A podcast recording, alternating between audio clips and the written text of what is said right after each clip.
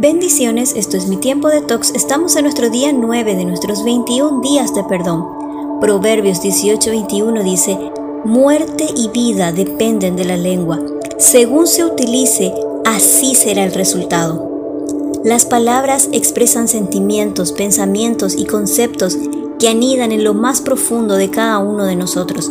Crean estado de ánimo, crean sentimientos, crean conceptos, este poder creador que tenemos a través de la palabra nos viene como herencia de parte de Dios, quien nos creó a su imagen y semejanza.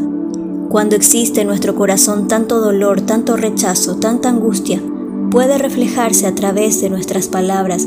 No solo hablamos mal a los demás, sino que nos hablamos mal a nosotros mismos. Todos debemos medir nuestras palabras. Cuando lastimo a otro a propósito, inevitablemente me lastimo a mí mismo me vuelvo menos de lo que estoy llamado a ser, me vuelvo menos de lo que soy capaz de ser.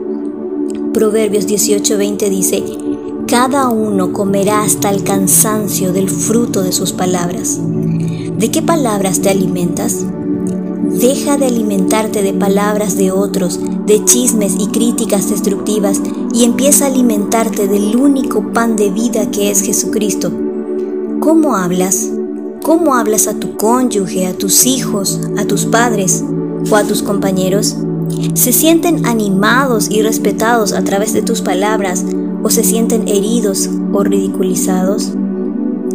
Vayamos al ejercicio. Respira por un momento.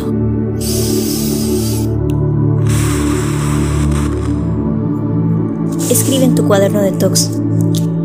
¿Qué tipo de palabras y de pensamientos me vienen en este momento? ¿A dónde me conduce mi diálogo interno?